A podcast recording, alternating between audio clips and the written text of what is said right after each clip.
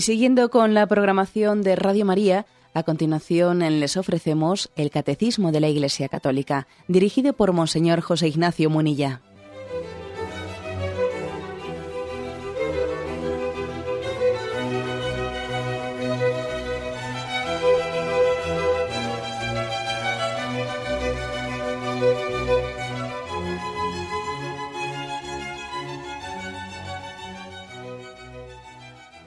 Un cordial saludo a todos los oyentes de Radio María. Un día más, con la gracia del Señor, proseguimos el comentario del Catecismo de nuestra Madre la Iglesia. Dentro de estos primeros programas introductorios a la explicación del Padre Nuestro, en los que nos encontramos, habíamos quedado en el punto 2764. Eh, lo leo y luego lo comentamos. El punto, que es breve, dice así. El sermón de la montaña es doctrina de vida, la oración dominical es plegaria, pero en uno y otra el Espíritu del Señor da forma nueva a nuestros deseos, esos movimientos interiores que animan nuestra vida. Jesús nos enseña esta vida nueva por medio de sus palabras y nos enseña a pedirla por medio de la oración. De la rectitud de nuestra oración dependerá la de nuestra vida en Él. Bueno, que explicar este punto, 2764, quizás exige eh, un primer contexto de algo que habíamos mm, citado o dicho por lo menos en programas anteriores, y es el hecho de que según el Evangelio de San Mateo, o sea, la manera que tiene el Evangelio de San Mateo de presentar la oración del Padre Nuestro, es insertada en el discurso mm, del Sermón de la Montaña. Discurso del Sermón de la Montaña, o también algunos le llaman discurso evangélico, que son tres capítulos, el 5, 6 y 7 de San Mateo, discurso que comienza con las bienaventuranzas, bienaventurados los pobres de espíritu, etc.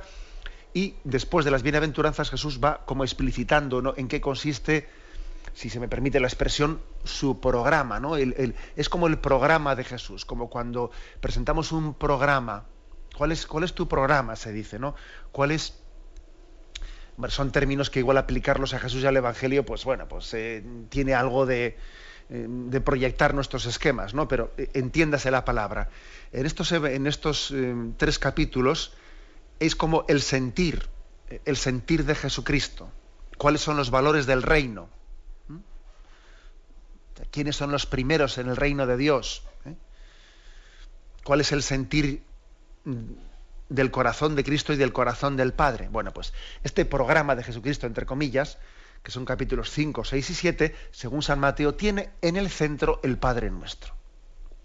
Está presentado el Padre Nuestro como eh, el corazón del sermón de la montaña, ¿eh? que comienza con las bienaventuranzas. Bueno, pues visto esto así, mm, visto esto así, eh, uno se acerca, según este punto del, del catecismo, nos remite al punto 1965, donde decía lo siguiente. ¿eh? Estaba hablando de la nueva ley, la ley evangélica.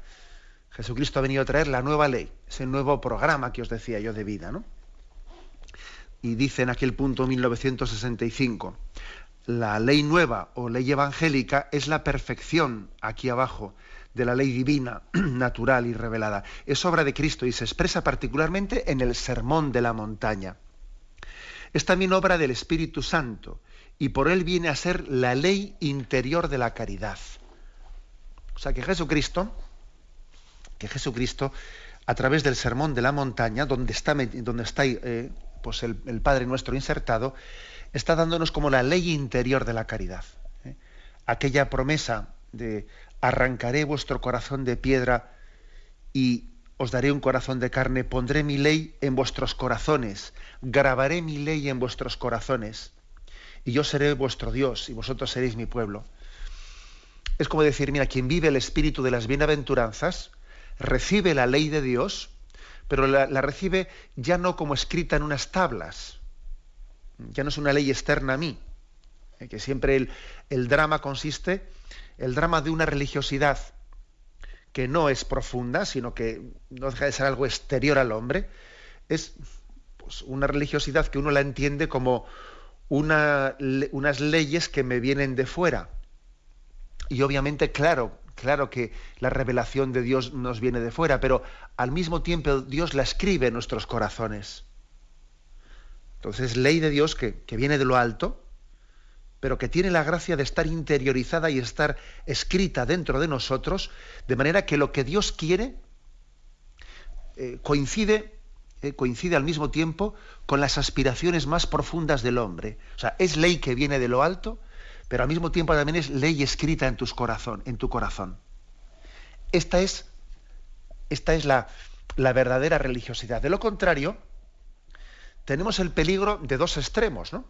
De dos extremos o el extremo de una ley, perdón, de una religiosidad totalmente extrínseca a nosotros, que nos dan una ley y dice, bueno, pues es que eh, los dioses han prohibido y han mandado esto, y entonces parece que es como una ley de Dios caprichosa, que a ti te toca cumplir o abstenerte de esto porque lo prohíbe mi religión, porque lo manda mi Dios. Y no es que yo no lo entiendo, pero como está mandado, pues habrá que cumplirlo, ¿no? O sea, una primer peligro, ¿no? Una religiosidad totalmente externa a mí. Peligro contrario, que también existe, ¿eh? Peligro contrario. Una religiosidad de consumo donde, en el fondo, entendemos por religiosidad casi eh, espiritualidad subjetiva. De manera que la religiosidad es lo que a mí me parezca, lo que a mí me salga, según mis sentimientos, ¿no? Es decir, confundiendo casi religión con espiritualidad de consumo interior. De manera que lo que a mí me hace sentirme bien, lo que a mí me hace sentirme bien, eso es, esa es la religión, esa es la espiritualidad. Oiga, mire usted, ni una cosa ni otra. ¿eh? la, religiosidad de Jesucristo conjuga estos dos aspectos. Es decir, por una parte es, es, es, la ley de Dios que se me revela, es la voluntad de Dios que viene de lo alto y viene a mí. Yo, o sea, no, no brota de mi carne y de mi sangre, es una revelación que me viene eh, dada por gracia. Abre la boca que te la llene, ¿no? Nos vendrá, nos visitará el sol que nace de lo alto. O sea, no, yo no me la invento, no nace de mi subjetividad.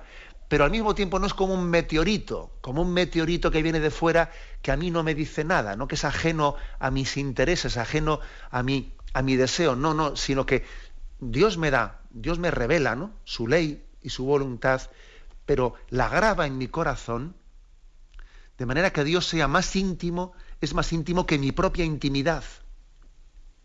Y entonces la ley, la, revelación de Dios, Dios la ha escrito dentro de nosotros. Eso es lo que hace Jesucristo al encarnarse. Eso es lo que hace Jesucristo en su encarnación y en el sermón de la montaña. Es grabar esa ley de Dios en nuestros corazones.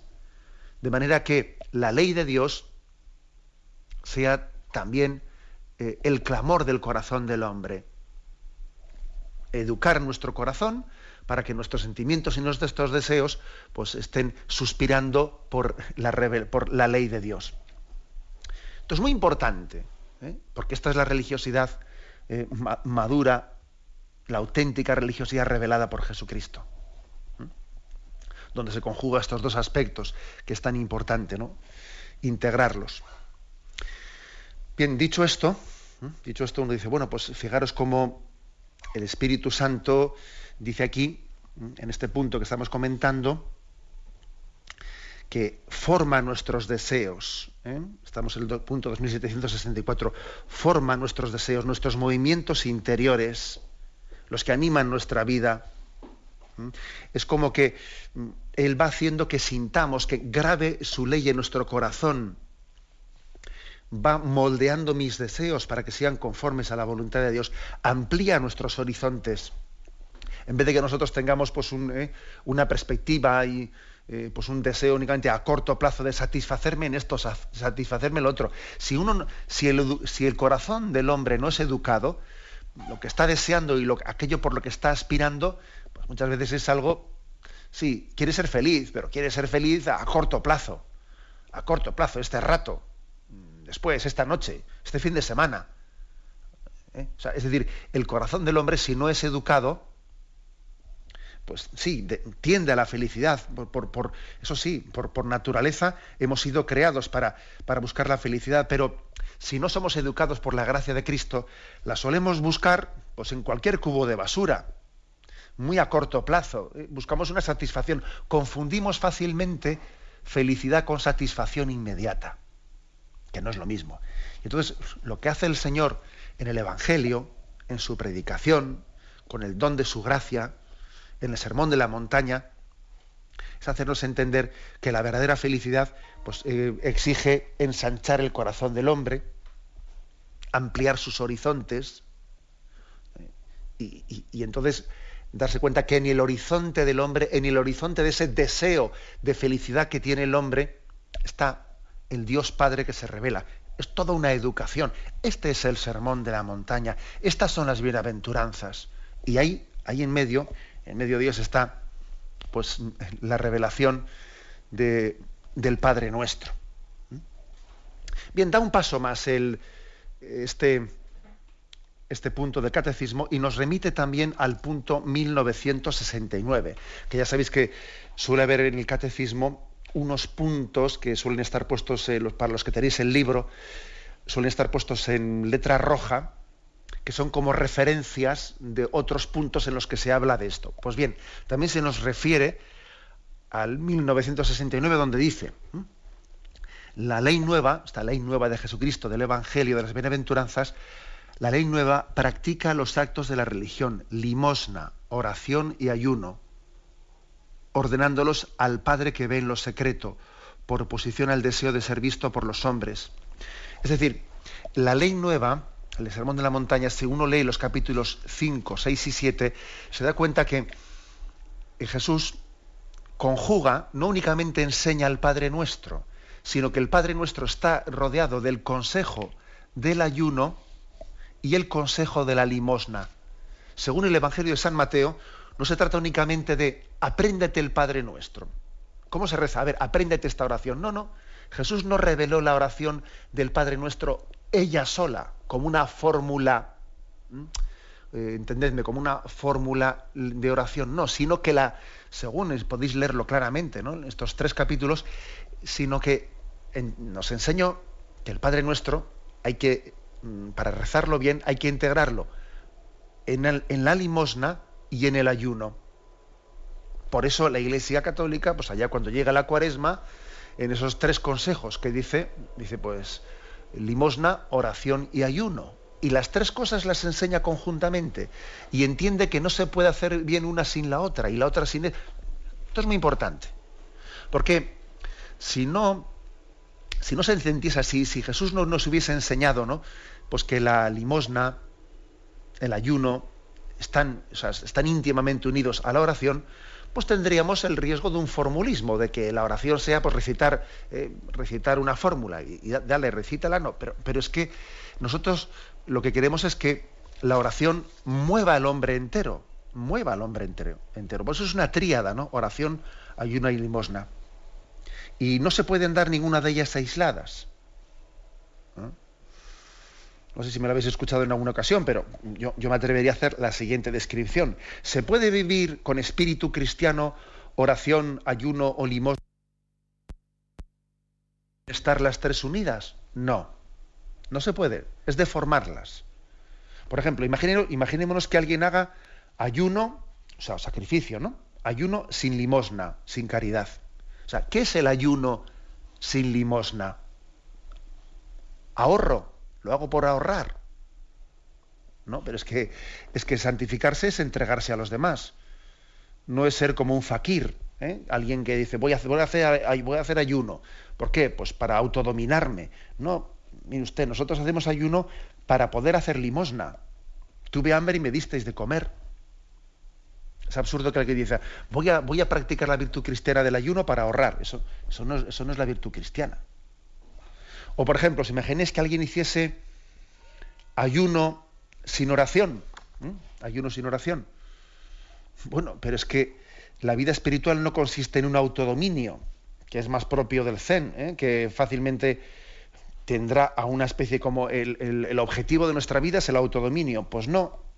Nosotros no pensamos que el objetivo de nuestra vida es el autodominio. Voy a hacer ayuno pero sin oración. No, sin la gracia de Dios no podemos nada. O sea, es decir, el ayuno sin, la oración tiende a ser soberbio. Sin la gracia de Dios no somos nada. Y la limosna sin el ayuno, imaginemos ¿no? que alguien haga limosna, pero el, que, el que hace limosna sin ayuno da de lo que le sobra. Dará de lo que le sobra. ¿eh? Pero el auténtico valor de la limosna no es lo que yo doy materialmente, sino que yo me doy, yo me desprendo de mí mismo. ¿eh? O sea, yo doy como aquella, eh, como aquella mujer, aquella anciana que Jesús alababa al ver cómo echaba, echaba el óvulo en el templo y decía, esta mujer ha dado no de lo que le sobra, ha dado de su vida, ¿no? O sea que por lo tanto la limosna tiene que ser con ayuno. Si es sin ayuno no es, limosna, cristiana. O por ejemplo, la limosna sin oración. La limosna sin oración, con todos mis respetos, pues ese no es el planteamiento cristiano, ¿no? Es un planteamiento pues, de, otro, de otro tipo, de tipo masónico. ¿eh? Es una ética sin Dios, que viene a decir que para ser buenos, para hacer obras buenas, no necesitaríamos de Dios, ¿no? Bueno, con, muchos riesgos, ¿no? El hecho de que hagamos obras buenas, eh, mm, bueno, buscándonos a nosotros mismos o buscándonos nuestra realización en ello, eh, y sin darnos cuenta de que, de que el auténtico amor al prójimo es acercarle también al amor de Dios. Luego la limosna sin la oración no es, no, es una virtud cristiana, es otra cosa. ¿eh? Es otra cosa. Y, y la oración sin limosna, vamos a ver, la oración sin limosna tampoco es, tampoco es cristiana, obviamente. El amor al prójimo es un test de si nuestra oración es auténtica. Si yo oro y esto no me lleva a ayudar al prójimo, ¿de, qué me sirve decir Señor, Señor, si después eh, paso como la parábola del samaritano, ¿no? Eh, paso junto al necesitado y le dejo tirado, pues no sirve de nada, ¿no? Es la parábola del samaritano, la oración sin, sin, limosna. Y la oración sin ayuno, pues la oración sin ayuno también es totalmente imperfecta, ¿no? Si no nos mortificamos en nada, si no ayunamos en nada, tendremos el corazón lleno de apegos, y eso nos impedirá hacer una profunda oración. Es que si yo hago oración sin ayuno, estoy rezando con la lengua, estoy rezando con la lengua, pero mi cuerpo, mi cuerpo no reza. Y yo tengo que rezar con el cuerpo entero, es decir, tiene que ser el hombre entero. Y yo para orar me desprendo y para orar eh, me hago más sacrificado y para orar, claro, si yo para orar voy a orar de, pues de una forma ¿no? en la que no me sacrifico en nada, esa oración es demasiado exterior, no compromete mi persona. Bueno, entonces he hecho esta especie de recorrido, ¿no? De recorrido para que nos demos cuenta de que oración, ayuno y limosna están plenamente integradas. Y esto es lo que queda muy claro en el Sermón de la Montaña. ¿Mm? Donde en estos tres capítulos, 5, 6 y 7, en los que se, Jesús enseña al Padre Nuestro, pero ojo, enseña al Padre Nuestro, pero antes ha dicho, antes ha dicho mm, que, que tenemos que Mm, ayunar y hacer limosna. Entonces, explica las dos cosas en, el, eh, en ese entorno, en ese contexto de explicar el Padre Nuestro. Para, entender que se trata únicamente, os voy a enseñar una, una, fórmula de oración muy bonita. No, no, no es eso. ¿eh? Os voy a enseñar cómo se reza y cómo la oración compromete la vida y transforma la vida. A esto se refiere ¿no? cuando dice, eh, grabaré en vuestros corazones esa nueva ley y, os haré conformes ¿no? a ese corazón de Cristo. Tenemos un momento de reflexión y continuaremos enseguida.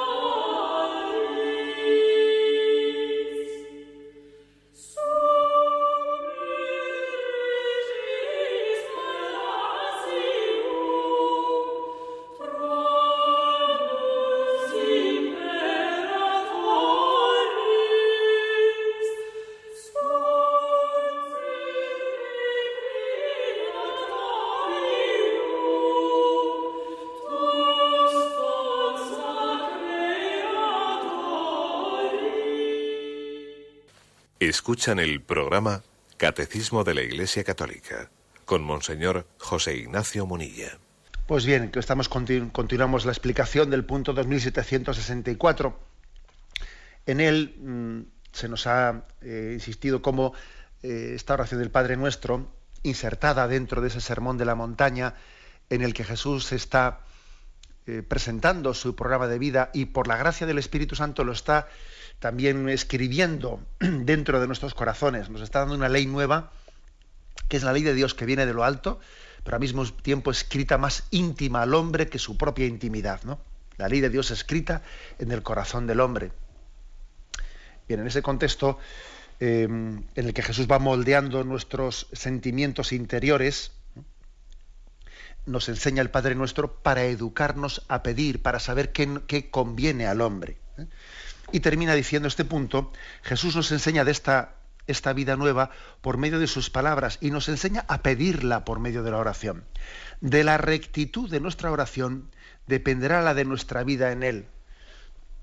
Es decir, si uno reza rectamente el Padre Nuestro, cuando digo rectamente es eh, con pleno sentido, con plena conciencia, como un mendigo que confía plenamente en la gracia, sabiendo que está pidiendo lo esencial, lo fundamental. Si, si uno hace de la oración del Padre Nuestro el programa de su vida, ¿no? sin duda alguna, fijaros bien, sin duda alguna, recibirá el espíritu de las bienaventuranzas. Yo sacaría de este punto la siguiente conclusión. Tenemos que pedirle a Dios que la oración del Padre Nuestro la liguemos al espíritu de las bienaventuranzas. No estaría nada mal que allá donde recemos un Padre Nuestro, nos acordemos del sermón de la montaña. Y cuando empecemos a recitarnos Padre Nuestro que estás en el cielo, inmediatamente nos traslademos ¿no? mentalmente a aquel lugar tan maravilloso de, de Galilea, el que Jesús predica el sermón de las bienaventuranzas, y, y le digamos al Padre, ¿no? Padre, dame un corazón como el que tu Hijo Jesucristo predicó en el sermón de la montaña. Eso es, ¿no? Entonces dice, de la oración hecha en profundidad dependerá esa vida, que, dependerá que recibamos esa vida que Cristo quiere darnos. Y como he dicho antes, se trata únicamente de, de recitar la fórmula, sino de unirla a la limosna, o sea, la caridad y al ayuno, o sea, al sacrificio, para que la oración sea auténtica y, y comprometa toda nuestra vida. Bien, damos un paso más. El siguiente punto, 2765, dice así. La expresión tradicional oración dominical, es decir, oración del Señor, significa que la oración al Padre nos la enseña, nos la enseñó y nos la dio el Señor Jesús esta oración que nos viene de Jesús es verdaderamente única. Ella es del Señor. ¿Mm? Por una parte, en efecto, bueno, vamos a dejarlo aquí y luego sigo explicando. ¿eh? Primera, primera cuestión que nos puede llamar la atención. el significado de eso de oración dominical. Nosotros, la palabra oración dominical, pues podemos decir la oración del domingo, no la del lunes, no la del martes, no, no se refiere a eso, obviamente. ¿eh? Cuando le llamamos al Padre Nuestro oración dominical, no es oración de un día de la semana, no, es que quiere decir oración del Señor. Sabéis que domingo es dies domini, día del Señor, y por tanto oración dominical quiere decir oración del Señor. Que, se puede hacer no solo el domingo, obviamente, no sino cualquier día de la semana. Lo digo porque es fácil tener pues, un cierto, ¿eh? una cierta confusión conceptual porque la, palabra oración dominical nos, puede, por la falta de nuestro conocimiento de latín, nos puede hacer entender que se refiere a un día de la semana. No, es la oración del Señor. O sea, que nos la, nos la dio Jesucristo. ¿eh? Es, es, dice, es verdaderamente única. Es única, porque es del Señor. Me quisiera centrar un poquito en esto. Porque claro, uno podría venir y decir, bueno, pues es que hay otras oraciones también muy bonitas. Pues por supuesto. Hay otras oraciones que a mí me gustan más. Bueno, vamos a ver. ¿eh? Yo creo que es muy importante que distingamos, distingamos, ¿no? Puede haber otras oraciones que alguno, pues, eh, por su sensibilidad le gusten más, pero no, no las pongamos al mismo nivel, no las comparemos. Porque esta oración es única en el sentido que es la oración que Cristo nos enseñó. Y además nos dijo, nos, nos enseñó a rezar haciéndolo así. ¿Eh? Luego no debemos de poner al mismo nivel, igual que no se puede poner al mismo nivel, pues una oración en la Santa Misa o la Eucaristía, pues no es lo mismo poner otro tipo de oraciones y el Padre Nuestro al mismo nivel. No es lo mismo. Porque es la oración revelada, revelada por Jesucristo. Entonces, en ese sentido es única. Y además yo creo que decir esto, ya sé que cuando digo esto, pues puedo ser un poco eh, mm, políticamente incorrecto, porque estamos en, un, en una cultura en la que de lo que se enfatiza mucho es el hecho de, bueno, pues que a veces se confunde religiosidad profunda con aquella que conjuga con mis gustos interiores. Vamos a ver, y los gustos interiores hay que educarlos. O sea, que a veces confundimos profundidad con subjetivismo y no es lo mismo. ¿Mm? Nos vamos a decir, el Padre ha trazado un camino para llegar a nosotros y ese camino es Jesucristo. Entonces luego es un camino objetivo de salvación. Luego, luego lo que me viene enseñado por Jesucristo, pues yo no lo puedo poner en el mismo nivel. Eh, no, como por ejemplo a veces ocurre que, que en alguna celebración litúrgica pues se entera uno de que han cambiado un texto de la palabra de Dios por un texto de un poeta. Pero bueno, ¿cómo han hecho eso? La palabra de Dios es un texto revelado y el texto de un poeta será bonito, será feo, pero no, me explico. ¿eh? O sea, existe, existe una tendencia al subjetivismo, al relativismo, que tenemos que estar muy atentos a ella, que no es lo mismo profundidad, interioridad, que subjetivismo, relativismo, que existe un, eh, riesgo muy grande de, confundir estos dos conceptos. ¿eh?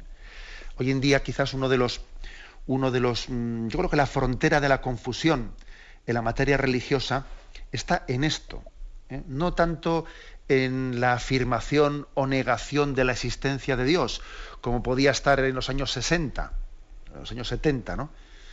Hoy en día quizás la frontera no está en, en Dios sí, Dios no, sino en si aceptamos la revelación o no aceptamos la revelación y hacemos un Dios a nuestra medida.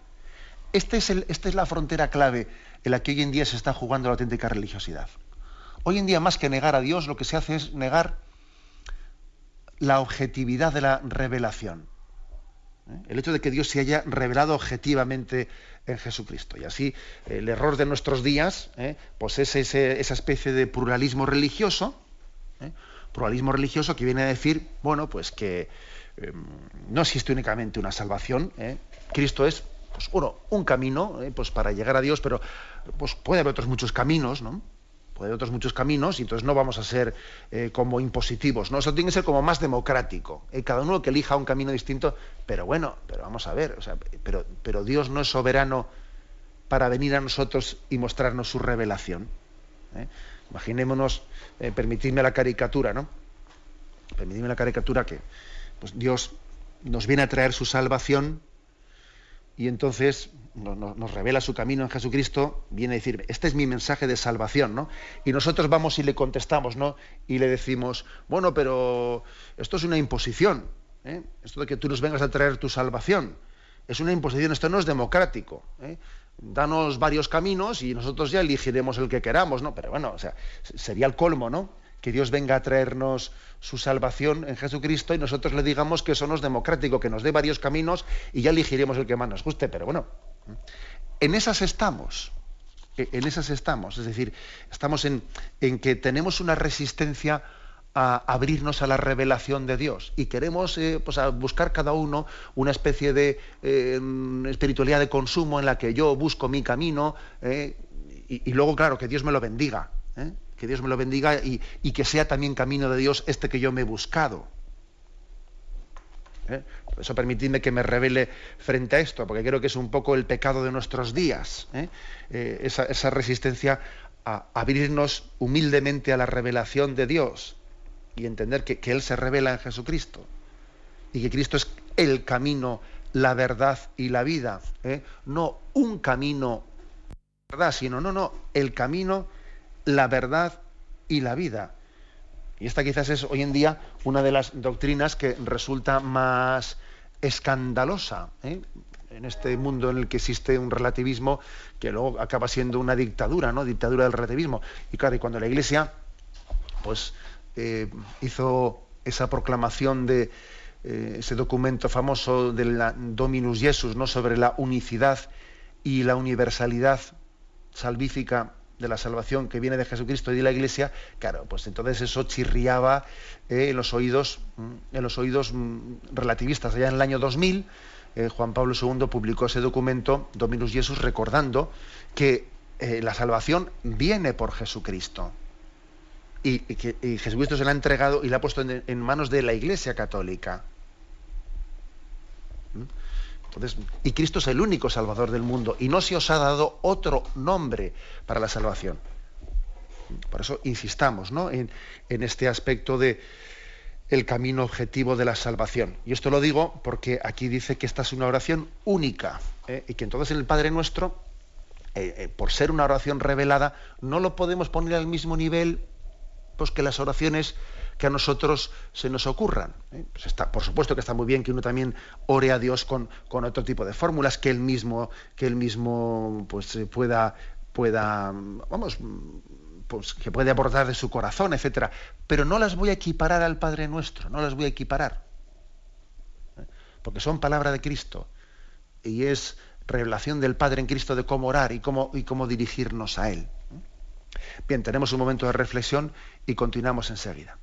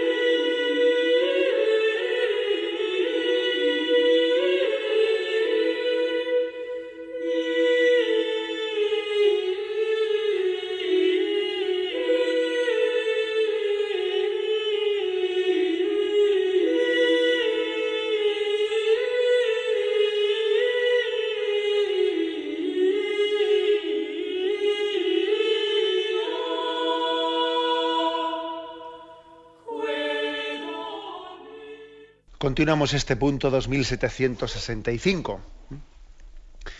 Eh, hemos dejado en el siguiente punto que ahora, que ahora cometo. Por, por, una parte, en efecto, por las palabras de esta oración del Hijo único, o sea, en el Padre nuestro, nos da las palabras que el Padre le ha dado. Él es nuestro maestro de oración.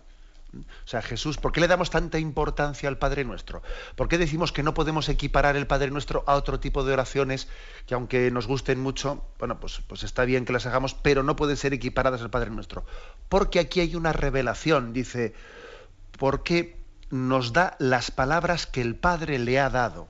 Y aquí nos refiere a San Juan, capítulo 17, mm, versículo 7, que leo un poco desde el contexto, dice, está Jesús orando al Padre, ¿no? Es, es, el contexto de la oración de después de la cena. Jesús ora al Padre en esa intimidad y dice, Padre, te he dado a conocer a quienes me confiaste sacándolos del mundo. Eran tuyos y tú me los confiaste y han obedecido tu nombre. Ahora han comprendido que todo lo que me confiaste es tuyo. Yo les he entregado la enseñanza que tú me entregaste y la han recibido Saben además con absoluta certeza que yo he venido de ti y han creído que fuiste tú quien me enviaste. ¿Mm? Bueno, aquí el catecismo nos refiere este texto para que caigamos en cuenta de que, de que Cristo nos ha dado las palabras del Padre, es decir, el Padre, el mensaje que me pediste que les transmitiese, se lo he transmitido. Tu palabra se le ha dado a ellos. Hay otro texto también famoso, ¿no? Eh, a vosotros no os llamo siervos, sino amigos, porque todo lo que el Padre me ha dado, os lo he comunicado a vosotros. Luego, aquí Jesucristo se presenta también como transmisor del Padre. No habla por cuenta propia. No habla por cuenta propia, sino que lo que el Padre le ha transmitido, Él eh, se, se, lo revela, se lo comunica. ¿no? Es el revelador de lo que el Padre le ha transmitido para que para que entregue a los apóstoles. Esto supone que en el Padre Nuestro hay como un testamento, hay un testamento eh, concentrado. Hombre, en todo el Evangelio, ¿verdad? Pero el Padre Nuestro de una manera muy especial porque le han preguntado cómo tenemos que rezar, qué tenemos que decir, es decir, de qué manera nos dirigimos al Padre. De nuevo, insisto, en la intervención anterior que he hecho en, la, eh, pues en ese aspecto objetivo ¿eh? de Cristo como camino para llegar al Padre. ¿no? Él nos ha dado eh, pues una revelación objetiva y a través de esa oración nosotros volvemos al Padre. Y sigue diciendo el catecismo. Por otra parte, este es otro aspecto complementario, también muy importante. Por otra parte, como verbo encarnado, conoce en su corazón de hombre, o sea, Jesucristo, conoce en su corazón de hombre las necesidades de sus hermanos y hermanas los hombres y nos las revela. Es el modelo de nuestra oración. Es decir, que Jesucristo, en, esta, en este enseñarnos el Padre nuestro, cumple una doble función. Por una parte, Él nos transmite lo que el Padre nos comunica, es una revelación del Padre, pero en segundo lugar, como Él es el Verbo encarnado, como Dios se ha hecho hombre y conoce nuestra naturaleza profundamente, Él, al orar el Padre nuestro, no solo nos transmite un mensaje de parte de Dios, sino dice aquí el catecismo, sino que también nos da a conocer cuáles son las auténticas necesidades del hombre. Mira, yo que me he hecho hombre y te conozco por dentro y conozco lo que es la condición humana, te voy a descubrir también dónde están las auténticas aspiraciones del hombre a la felicidad. Y, entonces digamos como que Jesucristo revela al hombre, le descubre al hombre su propia hambre y sed de Dios. Le descubre al hombre sus, sus, deseos más íntimos. Porque paradójicamente nosotros podemos ser como unos perfectos desconocidos para nosotros mismos. Jesucristo no solo me enseña a conocer al Padre, sino me enseña a conocerme a mí mismo. Esto que digo es importantísimo. ¿eh? Él no solo es revelador del Padre, sino que al mismo tiempo, al ser carne de mi carne, sangre de mi sangre, porque la encarnación, la, encarnación no es ¿eh? pues eh, una especie de pantomima, de que ha cogido un disfraz de hombre. No, no, disfraz de hombre no, se ha hecho hombre con todas las consecuencias. Conoce al hombre en profundidad. Como Dios que es, Dios puede salvarnos, ¿no? Porque tiene poder infinito pero como hombre que es, puede comprendernos, porque comparte íntimamente, ¿no? No hay nadie tan humano, tan humano como Jesucristo. Y esta expresión que, he dicho, eh, demos las vueltas. Porque nosotros decimos, bueno, Jesucristo es humano, pero un poquito menos. No, no, no. Un poquito menos, no, un poquito más. Jesucristo es el hombre perfecto.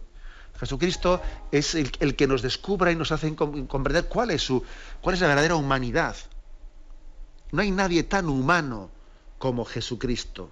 No solo tan divino, sino tan humano. Luego, Él, en la oración del Padre Nuestro, también me enseña, me enseña a conocerme. ¿Cuáles son mis íntimas necesidades? Mis aspiraciones. Eso que a veces yo me armo un lío y no me entiendo a mí mismo y, y, y doy palos de ciego. O sea, Jesús me enseña a conocerme, revela al hombre su propia intimidad. Y entonces, claro, esta es la maravilla del Padre nuestro, que al mismo tiempo que nos, nos revela qué quiere el Padre de nosotros y qué quiere que le pidamos, está, por otra parte, interiormente, ayudándonos a entender que eso que el Padre nos comunica coincide plenamente con mi deseo de felicidad, con mi deseo de amar, con mi deseo de libertad y con mi deseo de conocer la verdad. Que el amor de Dios que quiere entregarme coincide con eso. ¿eh? Él me quiere amar quiere ser libre, quiere conocer la verdad. Y, he aquí, ¿no? Cómo jugan ambas cosas. He comenzado el programa de hoy diciendo que precisamente la ley nueva que Jesucristo viene a traernos, esta ley nueva, pues tiene la novedad que no es una ley externa a nosotros. Bueno, sí es externa en un sentido, ¿eh? el sentido que viene de lo alto y es una gracia de Dios que supera y trasciende totalmente al hombre. Pero al mismo tiempo es una ley eh, no, extrínseca, ¿no?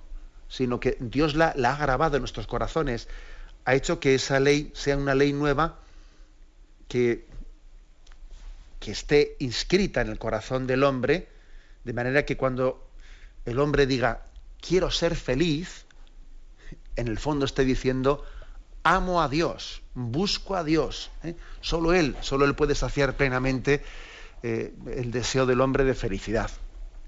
Y esta es la maravilla del Padre Nuestro, ¿eh? que es como una especie de unión entre la sed que Dios tiene del hombre y la sed que el hombre tiene de Dios. Es un deseo mutuo que se, une plenamente en Jesucristo, en el que busca al hombre y en el que el hombre busca a Dios. La sed que el hombre tiene de Dios y la sed que los hombres tenemos de Él. Y entonces, entonces en Jesucristo ¿no? se, une eh, plenamente eh, esa doble búsqueda, Dios que busca al hombre y el hombre que busca a Dios. Y en la oración del Padre nuestro se expresa, se expresa lo que Dios quiere de nosotros, lo que Dios quiere que nosotros busquemos, eh, y se da cauce, cauce a las más profundas, a los más profundos deseos del hombre de búsqueda de felicidad. ¿Eh? Esta es, podríamos decir, la, la explicación clave que aquí se nos da sobre la oración del Padre Nuestro.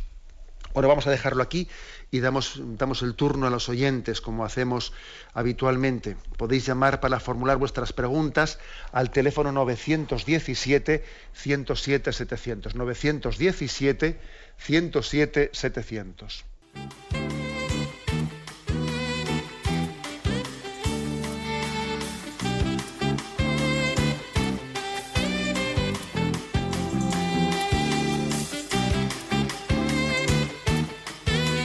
Radio María le ofrece la oportunidad de recibir en su casa sus programas favoritos. Ahora lo puede hacer a través de nuestra página web www.radiomaria.es o bien llamándonos al 917 107 700. Pídanos el programa que más le interesa en cualquiera de sus emisiones, especificando el día y la hora que lo ha escuchado. Solo nos tiene que decir si lo quiere en CD de audio o CD o DVD en MP3. Haga su solicitud en el 917-107-700 y en www.radiomaria.es. Radio María, más cerca de usted.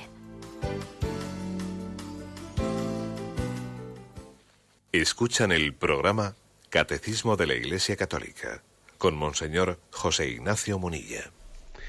Sí, buenos días, ¿con quién hablamos? Buenos días, Monseñor. Adelante, le escuchamos. Em, yo tengo una duda porque en, dos, vamos, en los evangelios es, bueno, no es entre, entre con el Padre Nuestro. Y y no sé por qué dice, eh, en, un evangelio dice, o vas a tener tu envidia porque yo soy bueno. En el evangelio, en la parábola de las horas. Pero luego en, en otro evangelio, que es cuando hace la invitación a las bodas, mm, también dice que el rey montó en cólera, envió sus tropas que acabaron con aquellos eh, cuando no se querían unir a la boda. Entonces, bueno, también pienso que el hijo pródigo, pues sí, mm, Dios le perdona, bueno, su padre es, amoroso y, le quiere, pero también él había casi probado las agarras de, de los cerdos, ¿no? Que a lo mejor sí las llegó a probar. Y, pienso, bueno, pues en mi propia experiencia que siempre que he hecho algo mal, pues todo tiene sus consecuencias. Pero claro, mm, no sé si Dios es bueno o es colérico. Esa es mi pregunta. De acuerdo, muchísimas gracias. Vamos a ver, yo creo que yo distinguiría dos cosas, ¿no? Hay pasajes evangélicos, pasajes evangélicos, eh, en concreto ese pasaje que usted decía, o es que vas a tener tu envidia porque yo soy bueno, se refiere a ese pasaje en el que le, le, da el mismo pago al que había ido a última hora a la viña a trabajar que al que había estado desde el principio, ¿no? Se concierta con, eh, pues en tanto dinero con uno y resulta que a última hora, eh, a última hora, pues aparece una persona que ha estado únicamente trabajando una hora y le paga lo mismo que al que dice, bueno, pero no, me había concertado yo contigo que te iba a pagar esto, ¿por qué tienes envidia de que yo le haya pagado al que ha llegado la última hora lo mismo que a ti? Eh, en ese texto, en ese texto lo que se subraya es la gratuidad de la salvación de Dios. Es decir, la salvación de Dios no nos es dada, ¿eh? pues, ala, porque como si fuese comprada por nuestros méritos. O sea, no entender los méritos como que yo compro la salvación de Dios proporcionalmente a mi esfuerzo. No, la salvación es un don gratuito y no está comprada por el esfuerzo del hombre. ¿Explico? Eh? O sea, esta es primera afirmación de los evangelios, la gratuidad de la salvación. Ahora, también hay otros, otros evangelios que lo que subrayan, ¿eh? este mismo también, ¿eh? o sea, lo que subrayan es que la salvación es gratuita, pero tiene que ser acogida libremente por el hombre. O sea, es decir, Dios no te impone la salvación, Dios te propone la salvación. Y, el drama del hombre consiste en que él puede rechazar, ¿eh? puede rechazar esa salvación, como por ejemplo, pues en, en, esa otra parábola que el oyente ha puesto que un hombre invitó, ¿no? Invitó a, uno, a una boda a tantas personas y resulta que pues unos se excusaron, no, es que tengo otras cosas que hacer, es que me compré una yunta de bueyes, es que tal, este, y declinaron la invitación. Entonces fue a la vera del camino y a todos los pobres, etcétera, les invitó a entrar. Con lo cual queda bien subrayado que la salvación es gratuita, dirigida a todos, a los pobres. Pero hubo uno que entró sin entrar con traje de fiesta y le dijo, oye, ¿tú cómo has venido aquí a entrar sin vestirte en traje de fiesta? Y, y los pulsaron, y los pulsaron, ¿no? Diciendo, porque la salvación es gratuita, pero tú tienes que acogerla, tienes que abrirte a ella como un don de Dios el que te, te creó sin ti no te salvará sin ti. ¿eh? O sea, son textos del Evangelio que subrayan esa cólera de Dios que dice el oyente, no sino una forma de expresar que, claro, que el hombre cuando rechaza la salvación de Dios, cuando la rechaza, él mismo se incapacita para ella. O sea, en el fondo, eh, esas expresiones de id de aquí, malditos, porque tuve hambre y no me disteis de comer, o sea, la expresión Dios condena, en el fondo es una expresión paralela a el hombre se autoexcluye por la mala utilización de su libertad. ¿Mm? O sea, la, la expresión condena de Dios o, entre comillas, ¿no? cólera de Dios, en el fondo no es más que una forma de expresión que lo que hace es hablar de el respeto de Dios a la autoexclusión del hombre que no quiere acoger la gracia de Dios. ¿Eh? entendamos eso, de lo contrario parecería como que, fíjate, pues Dios tiene eh, está de mal genio, entonces como está de mal genio, dice, venga, a este no le salvo. Este, no, no, si no es eso, es decir, no es Dios que con su mal genio decide arbitrariamente eh, condenarle a alguien, no, sino que el hombre mismo se autoexcluye de la salvación de Dios. Y dramáticamente Dios, porque respeta nuestra libertad, ¿eh? Dios lo que hace es dar, la, palabra condena no es sino un respeto de Dios a esa dramática decisión del hombre de autoexcluirse de la salvación. ¿Eh? Luego, una cosa no quita la otra para entendernos. ¿eh?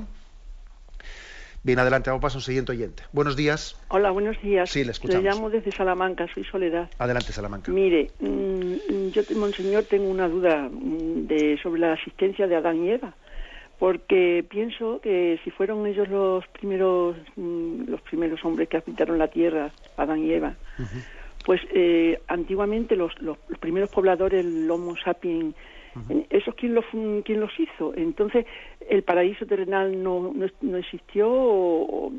pues tengo esa duda que si Adán y Eva es verdad que existió o fueron los primeros pobladores de la tierra los que empezaron Mm, a, vivir. Entonces, ¿es que los hizo, si los hizo Dios o cómo? Esa es la duda que tengo. Muchas gracias. Quizás a nosotros nos juega un poquito mala pasada la imaginación. A veces hemos visto por ahí algunos cuadros de Adán y Eva. A, Eva la, suelen representar con pelo largo, con pelo largo que tapa un poco su desnudez, a veces rubia, a veces tal, y obviamente también nos juega una mala pasada la imaginación. Obviamente, Adán y Eva, es decir, los primeros hombres, pues no tendrían ese aspecto nuestro occidental, sino que tendrían pues un aspecto mucho más similar al hombre primitivo. explico ¿eh? a veces nos imaginamos a Adán y Eva ya con un aspecto occidental no no imaginémoslo más bien con ese eh, aspecto de hombre primitivo no em, lógicamente también el libro del Génesis tiene su género literario la, manera de expresarse pero obviamente los primeros hombres existieron no existieron hay un momento determinado en el que en el, pues, dentro, dentro del proceso ¿eh? evolutivo de la creación, Dios decide crear al hombre. Y hay una intervención, ¿eh? eso lo dice ¿no? pues, el magisterio de la Iglesia, hay una intervención de Dios, una intervención de Dios en la creación del hombre, una nueva intervención de Dios. ¿eh? O sea, se puede compaginar la teoría de la evolución, la teoría de la evolución con, la, eh, con nuestro eh, pensamiento católico? Sí, se puede compaginar, pero para compaginarlo hay que hacer una afirmación clara. ¿eh? O sea, el cuerpo humano es posible que provenga por la evolución de otros, del cuerpo de un animal, pero para que pasase a ser humano, para que pasase a ser hombre, mujer, ha hecho falta una intervención de Dios ¿eh? en ese proceso evolutivo en el que Dios ha creado el alma y ha infundido el alma. Por lo tanto, Adán y Eva, los primeros hombres, serían aquellos en los que Dios hizo eh, un acto creador, un acto creador y también sirviéndose de la evolución corporal, ¿no?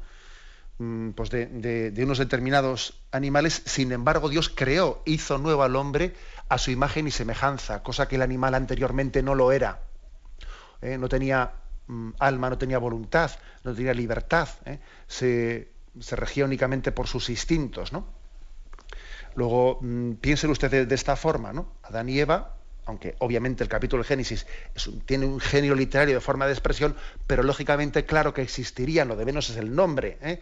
es el momento en el que Dios interviene en la historia, eh, creando el alma de vida, el alma humana, eh, que también nosotros decimos que Dios crea el alma en cada concepción de un ser humano, eso forma parte de la doctrina católica, eh, y, en un momento determinado ¿no? de la evolución, y estoy hablando de, un intento de explicación de cómo conjugar la teoría de la evolución, pues con la visión creyente pues que tenemos los, los cristianos. Bien, adelante, vamos a pasar a una siguiente llamada. Buenos días. Buenos días, sí, señor. Sí, le escuchamos. Eh, bueno, quisiera hacerle dos preguntitas. Primero, eh, cuando se recibe la Eucaristía, mm, yo tengo una persona que me dijo, mm, me me dice, ¿de dónde vienes? Y yo sé, de recibir al Señor. Y entonces, y dice, pero espérate, yo cuando, cuando me quedé así parada, me enseñó, en, la, en su boca tenía al Señor. Digo, pero eso no se puede hacer, tienes que esperar un ratito o diez minutos en la iglesia para que, además, llevarlo a tu corazón. Bueno, más o menos. Pero él no me no sé, dice, no, no, yo lo, yo me quedé como, como parado, me digo, si el Señor no se recibe y se, porque la boca, claro, no, no, no creo que sea lógico. Y se quedó, nos quedemos así y me quedé como un poco pensativa. Bueno, después la segunda pregunta es que cuando pierdes algo, por ejemplo, que tienes un sentimiento, es material, pero de tus hijos de anterior cuando eran pequeños y tal, por causas que se, ha pasado. Entonces, quiero intentar mm, olvidarlo y decirle al Señor, Señor, ayúdame a, a, superarlo y, a olvidarlo. Y claro, y, eh, con mis familias, pues estoy como, como resentida y lo pago con ellos. Y eso no quiero. O sea, no sé cómo hacerlo. Pedirle al Señor que me ayude y rezo el Padre Nuestro, y, pero eso, eso es todo. De acuerdo, muy bien. Bueno, con respecto a lo primero, es un poco, un poco raro lo que me comenta. Obviamente, cuando alguien comulga, recibe el, recibe el cuerpo de Cristo, pues hombre, pues podrá tenerlo pues unos instantes en su boca, pero lógicamente se, se pues se, traga, ¿no? O sea que un poquito raro se me hace lo que, lo que pregunta, no sé exactamente cuál es el, el contexto, ¿no? Con respecto a lo segundo, vamos a ver, ¿no? Con respecto a lo segundo, eh, yo pienso que es muy importante el que al Señor le pidamos la gracia de sanar las heridas de recuerdos del pasado. Es verdad que hay personas que son mucho más sensibles y les puede costar mucho más eso. ¿eh? Otros igual, pues igual somos de una manera de ser en la que bueno, pues eh, también el natural igual nos ayuda o nos ayuda para que dice, pues mira, pues eh, paso página más fácilmente porque igual es menos sensible y siendo menos sensible, pues las cosas no, le da tantas vueltas en su interior. Pero al margen de sensibilidades, que en eso también eh, tiene su importancia, lo importante es que uno diga, Señor, te pido la gracia de sanar de sanar las heridas de mi pasado. ¿no? Y a eso qué es lo que ayuda mucho? Pues la meditación asidua de la gratuidad de Dios eh, en el perdón que nos da.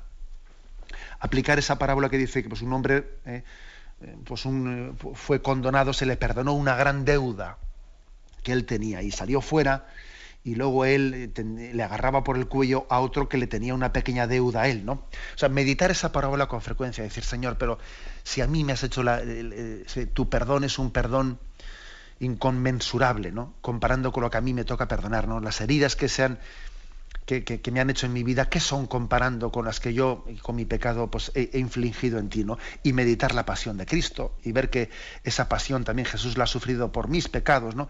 Y de esa manera nos es mucho más fácil perdonar.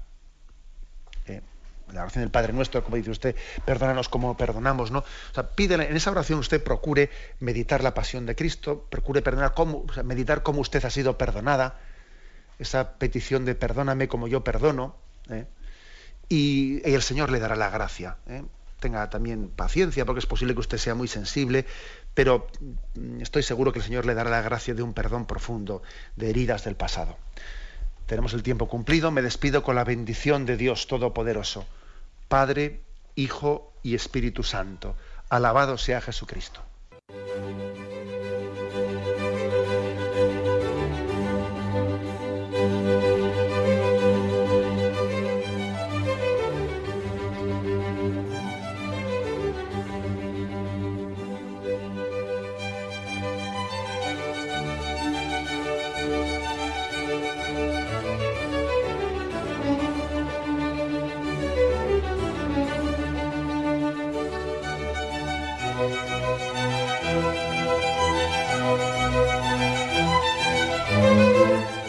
Han podido escuchar en Radio María el Catecismo de la Iglesia Católica, dirigido por Monseñor José Ignacio Munilla.